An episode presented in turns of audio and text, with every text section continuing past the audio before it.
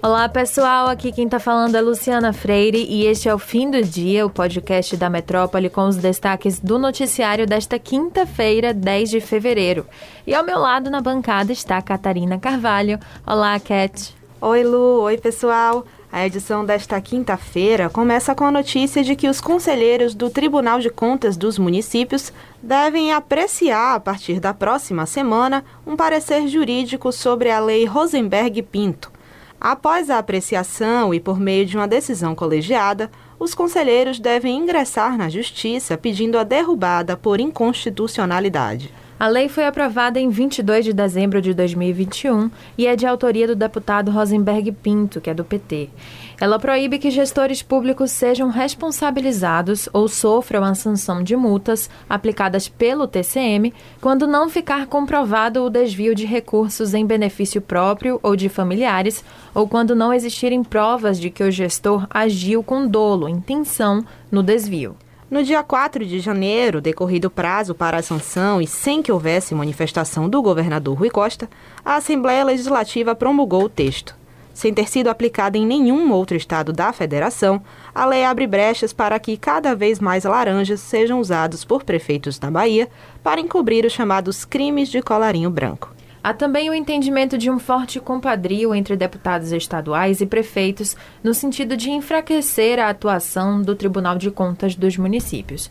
Em ano eleitoral, como é o de 2022, muitos gestores municipais atuam como puxadores de voto, que são cabos eleitorais, para candidatos ao legislativo.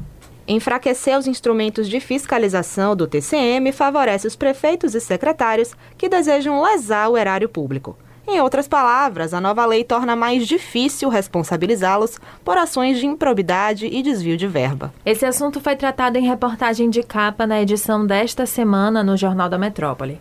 E para ter acesso ao jornal é bem fácil. Basta baixar a versão online no metro1.com.br barra jornais para entender direitinho toda essa situação. Outro assunto de destaque de hoje, que tem causado revolta à comunidade do candomblé, é a existência de um projeto da Prefeitura de Salvador para a região da Baité, em Itapuã. Isso porque, para além de intervenções que prevêem a construção de uma sede com sanitários, auditórios, além de iluminação nas dunas do local, há um projeto de lei de autoria do vereador evangélico Isnar de Araújo, do PL, que solicita a denominação das dunas da Lagoa do Baité para Monte Santo Deus Proverá. As obras do equipamento elaborado pela CEINFRA foram autorizadas nesta quinta-feira pelo prefeito Bruno Reis, que foi recebido sob protestos do povo de Santo, que argumenta não haver justificativa para a mudança do nome de um local há tanto tempo estabelecido e ligado à cultura afro-brasileira. O presidente da Associação Brasileira de Preservação da Cultura Afro-Ameríndia, Leonel Monteiro, defendeu ao Metro 1 que todos tenham acesso ao local, mas indaga o rebatismo que propõe. Já em Alorixá do Terreiro e Leaxé Abassá de Ogum, localizado a poucos metros do Abaité, mãe Jaciara Ribeiro relaciona a proposta à intolerância religiosa. Até o momento, a Prefeitura não comentou a denominação das dunas. E por aqui seguiremos acompanhando essa história. Em entrevista exclusiva nesta quinta-feira ao programa 11 em ponto da Rádio Metrópole, a CM Neto fez duras críticas à gestão do PT, que há 16 anos comanda a Bahia. O pré-candidato ao governo do estado disse que não tem problemas em reconhecer os avanços conquistados durante a gestão petista e que vai manter projetos importantes, mas apontou problemas em áreas como segurança, educação e saúde. Sobre a segurança pública, Neto afirmou acreditar que nem Jacques Wagner nem Rui Costa encararam a questão da forma que deveriam. Segundo ele, as facções criminosas e as chamadas bocadas são resultado de uma polícia desestimulada e má distribuída entre as áreas que mais necessitam. Já sobre os setores de saúde e da educação, o ex-prefeito de Salvador disse que faltam projetos que melhorem a vida das pessoas. A CM Neto também pontuou a regulação e a falta de investimento como grandes impeditivos para o desenvolvimento dessas áreas e prometeu combatê-los caso eleito. Marília Mendonça, a eterna rainha da sofrência, vai ter a sua história de vida contada em uma série da Netflix. Isso mesmo, a plataforma de streaming está se preparando para lançar um documentário de nove episódios que deve traçar toda a trajetória da cantora, morta de forma prematura em novembro do ano passado em um acidente de avião.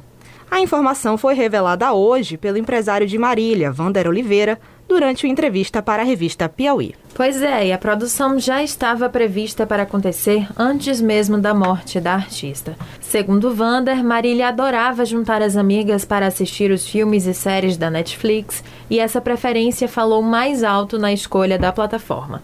Antes de fechar com a empresa, ela já tinha recusado propostas parecidas do Prime Video e também da Globoplay. E para os fãs que já estão ansiosos para matar um pouquinho da saudade de uma das cantoras mais amadas do país, sentimos informar que a Netflix ainda não divulgou a data de estreia. Por aqui, a gente aguarda o lançamento dessa série que com certeza vai emocionar muita gente. O episódio de hoje vai chegando ao fim com uma notícia sobre uma possível epidemia. Pois é, estamos vivendo a pandemia de Covid-19 desde o ano de 2020 e agora também devemos nos preocupar com uma outra ameaça. Isso porque o Ministério da Saúde indicou que o Brasil corre grande risco de enfrentar uma epidemia de dengue ainda neste ano. Os dados são do boletim Infodengue da Fiocruz e das secretarias municipais e estaduais de saúde. Para dar uma noção de como está esse cenário, o último boletim do governo federal revelou que só em janeiro deste ano foram registrados 40.127 casos da doença aqui no país.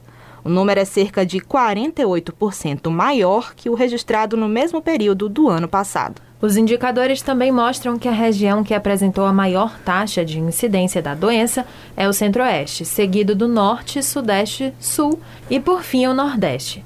Apesar da liderança do Centro-Oeste, a Fiocruz indicou que a região sul do país é uma das principais áreas de atenção em 2022, com tendência de expansão da atividade da dengue.